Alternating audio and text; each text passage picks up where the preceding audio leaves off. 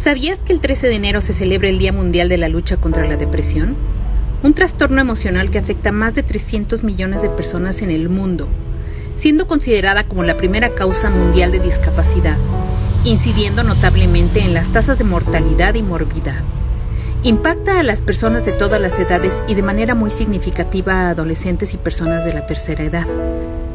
Con la proclamación de este día se pretende sensibilizar, orientar y prevenir a la población a nivel mundial sobre esta enfermedad, cuyas cifras aumentan de manera desproporcionada en el mundo.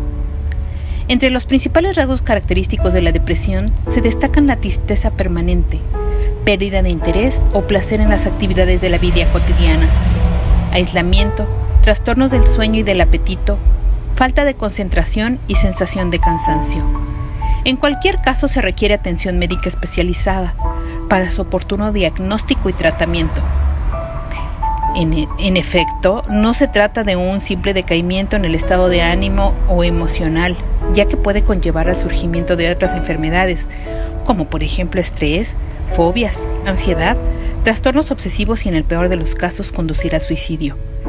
Influye notablemente la composición genética, y el funcionamiento de los neurotransmisores cerebrales, definidos como aquellas sustancias químicas que ayudan a, la transmisión de mensajes entre las células nerviosas del cerebro. Son las más comunes las siguientes causas las que la originan. Antecedentes personales o familiares con cuadros depresivos, composición química, genética y hormonal, exposición a situaciones estresantes y traumas, problemas económicos, situación laboral o desempleo, pérdida de enfermedad, pérdida o enfermedad de un ser querido o mascota, rupturas sentimentales, divorcios, enfermedades preexistentes que puedan provocar síntomas depresivos como el hipotiroidismo o la mononucleosis, entre otras afecciones. Presiones de tipo social como el bullying, por ejemplo, o moving, que es el acoso laboral. Los tipos de depresión, los cuales se diferencian por su duración y evolución, afectan el desempeño de actividades rutinarias y relaciones interpersonales desde el punto de vista emocional, conductual, cognitivo y somático. En todos los casos se precisa atención médica y terapéutica especializada para su debido control y seguimiento. Ellos son trastorno depresivo grave o trastorno depresivo mayor el cual es considerado como el más grave ya que es prolongado en el tiempo y con posibilidad de episodios repetitivos. Afecta las actividades diarias como comer, dormir o la concentración. Se requiere de tratamiento farmacológico y terapia psicológica.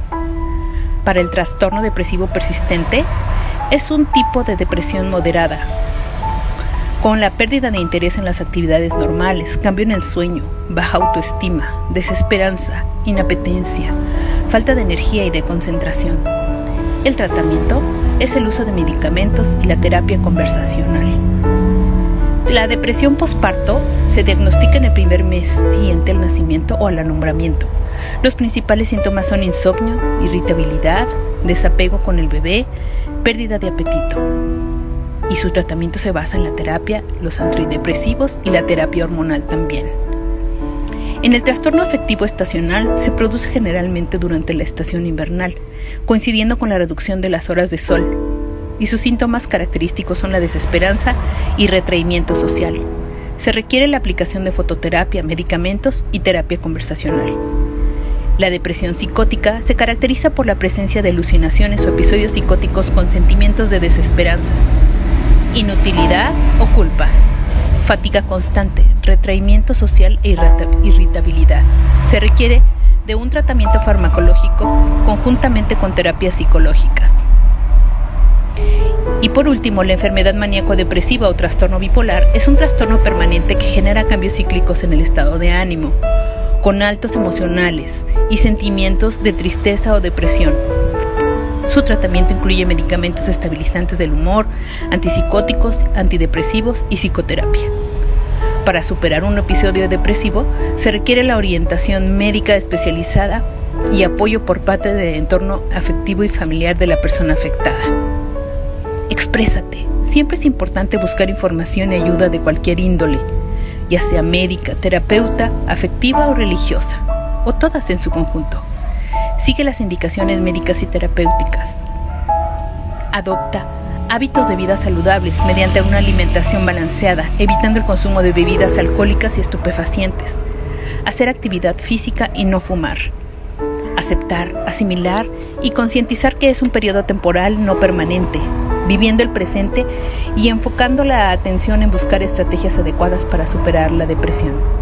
Estar siempre activo, hay que mantener una actitud firme ante las dificultades y contratiempos, procurando ejercer el control sobre nuestras emociones y evaluando de manera objetiva cada situación.